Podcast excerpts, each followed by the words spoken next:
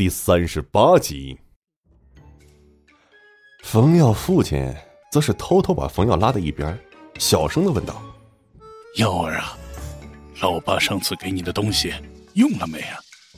冯耀很奇怪，有点懵的问道：“东西？什么东西？”冯耀父亲给了他一个脑瓜崩，说道：“就是我给你的那个小雨伞啊，你倒是用了没有啊？”冯耀此时才想起，上次父亲偷偷塞给他那个杜什么丝，恍悟道：“哦，您说那个呀，我还没用呢。”凤瑶父亲听他说还没有用，不禁是一脸的恨铁不成钢的表情，说道：“哎呀，这方面你可真是不如你老爸我呀，要抓紧！我和你妈已经准备好了，就等着抱孙子呢。”有了第一次，下次就不用那玩意儿了，笨蛋！冯耀惊讶的盯着自个儿的父亲，心想：哪有亲爹教儿子这些事儿的？难道他不知道什么叫尴尬吗？冯耀和父亲是有一句没一句的聊着，在不多时，厨房里的两个女人已经做了一堆食物，他们已经将饭菜端到了餐桌上。今晚是一家人大团圆的时候。气氛相当的好，冯耀老妈还告诉琳达说：“以后啊，就把这里当成是自己的家，想什么时候来就什么时候来。”琳达感激的点点头，只是鼻子酸酸的，只能拼命的往嘴巴中填充着食物。一顿丰盛的家宴，在时间流逝之下也慢慢结束了。又到了即将分别的时候。琳达突然对冯耀母亲说道：“阿姨，我想和冯耀单独聊会儿，可以吗？”老两口自然懂得回避，满口答应下来，让他们到冯耀的房间去聊天。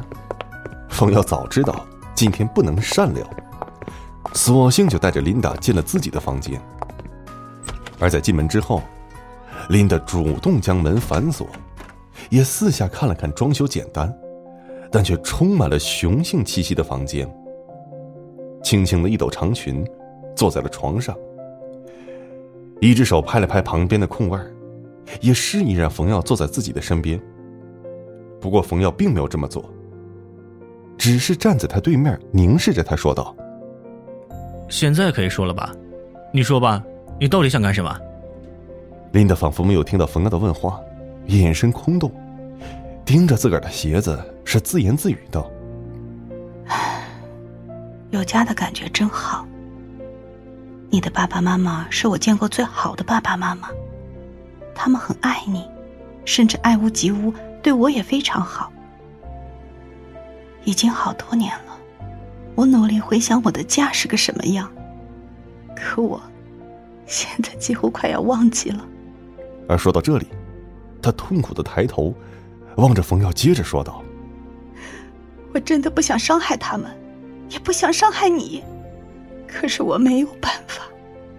我要活着，我需要有朝一日可以亲手报仇，杀了那个害了我全家的人。我现在做不到，也没有能力阻止这一切。抱歉。”琳达又低下头，眼泪也止不住的流了下来。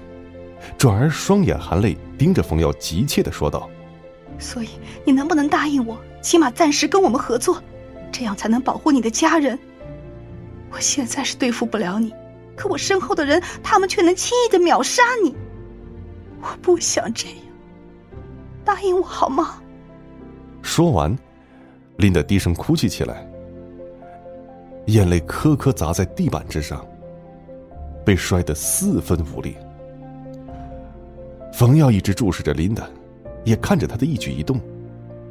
此时，冯耀觉得琳达不像是演戏，心中多少对他有了一些同情，也说不上是为了什么，感觉琳达身上背负了很多很多。合作？怎么合作？合作你们杀人，还是合作别的什么东西？